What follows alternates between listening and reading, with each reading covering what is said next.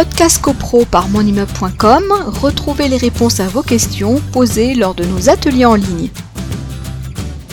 Alors, on a parlé du, respect du, on a parlé du respect du règlement de copropriété euh, tout au début de ton intervention. Donc, c'est vrai que euh, quand le syndic ne fait pas respecter le règlement de copropriété, on se demande comment faire pour, le, pour l'y obliger et, euh, et est-ce qu'il y a des, est-ce qu'il y a des sanctions? Donc, je, pense que tu l'as, je pense que tu l'avais dit, mais bon, c'est vrai que c'est une question que nous pose Monsieur Vitry. Donc, voilà, qui, si, bah, tu veux ajouter quelque chose par rapport à ça. Bah, il faut voir le, type de violation de règlement de copropriété. Par exemple, si c'est la question, euh, la, façon dont on occupe euh, les parties communes, euh, par exemple, si. Bah là, c'est parce que il, délègue une partie de la gestion au président de conseil syndical, alors qu'il n'y a pas délégation de, de pouvoir.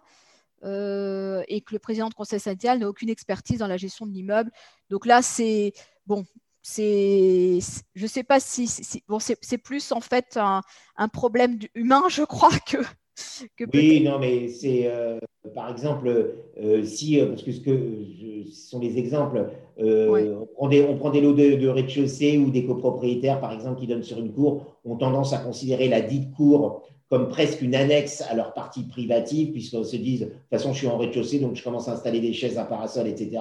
Donc ça, c'est une violation du règlement de copropriété à partir du moment où la partie commune est à l'usage exclusif d'un copropriétaire. Là, le syndic doit intervenir effectivement. Donc, euh, si, euh, je prends ce cas de figure, si jamais le syndic n'intervient pas, normalement, il doit intervenir par l'envoi d'un courrier de mise en demeure, et, si ça ne fonctionne pas, euh, par assigner en référé le copropriétaire à, être condamné sous astreinte à libérer la, la partie commune qui serait occupée hein, de façon indue eh bien, un ou des copropriétaires pourraient pallier la carence du syndic et saisir le juge des référés, justement en expliquant qu'ils euh, ont mis en demeure le syndic d'avoir à mettre en demeure le copropriétaire qui occupe indûment une partie commune et ne le fait pas. Nous, nous, nous le faisons. Voilà.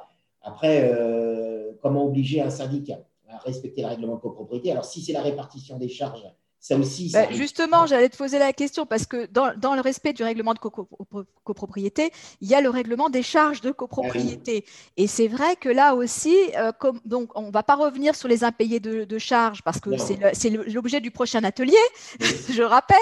Donc on va, on va, donc on va pas revenir là-dessus. Mais c'est vrai que ça fait partie aussi des obligations, des attributions du syndic de recouvrir aux charges de copropriété. Oui, alors si c'est, si encore une fois, s'il n'applique pas le règlement de copropriété, euh, il est en faute. C'est-à-dire que des copropriétaires, alors il faut être sûr de son coup, euh, il faut bien euh, lire le, type de répartition des charges, etc.